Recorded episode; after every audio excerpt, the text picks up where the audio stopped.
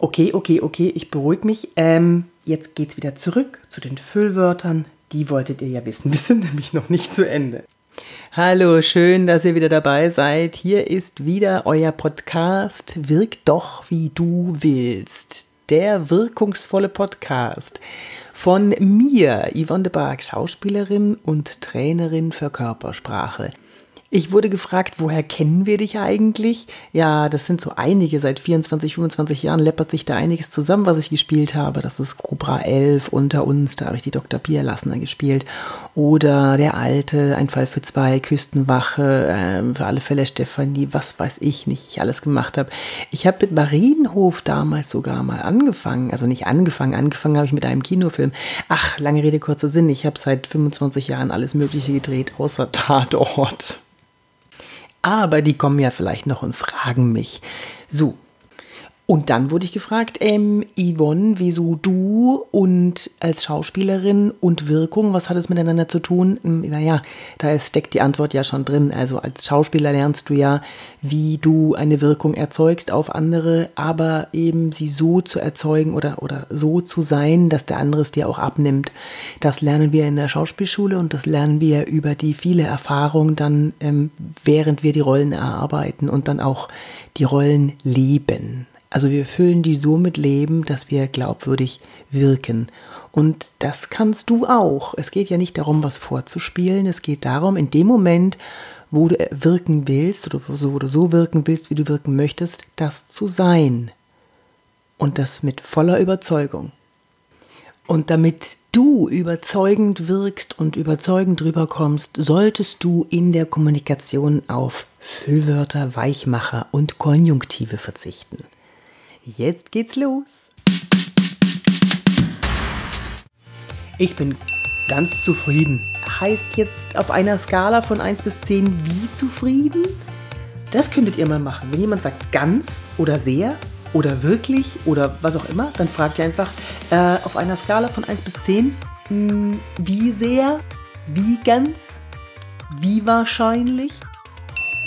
Im Endeffekt, im Endeffekt wieder sowas. Im Endeffekt hat keine Bedeutung, macht nur weich.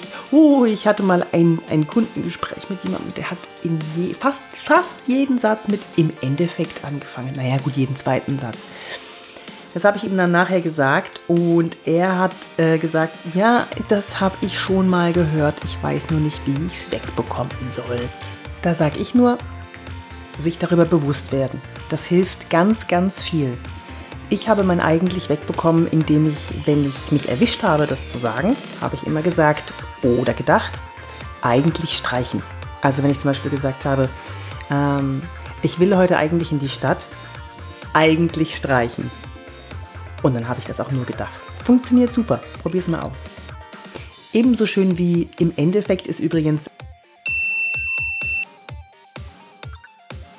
letztendlich letztendlich brauchen wir 10 anstatt 8 Pakete.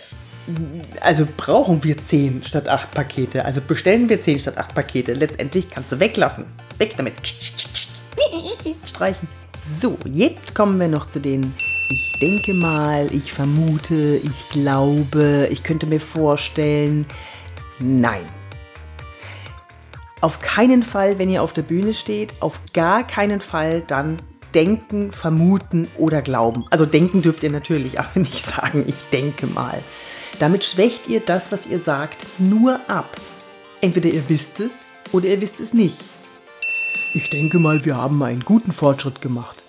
Nein! Wir haben einen guten Fortschritt gemacht.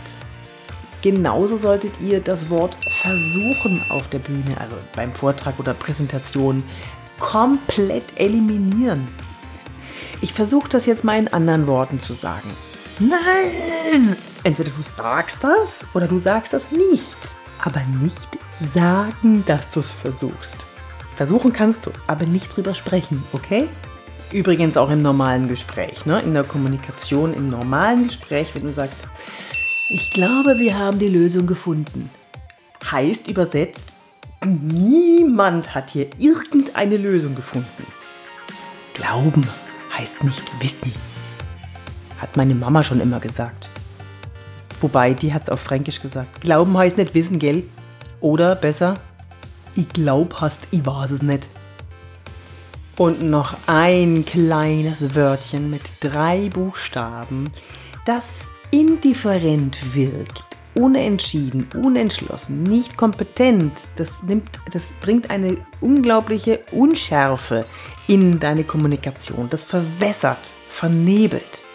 Das ist das Wörtchen Mann.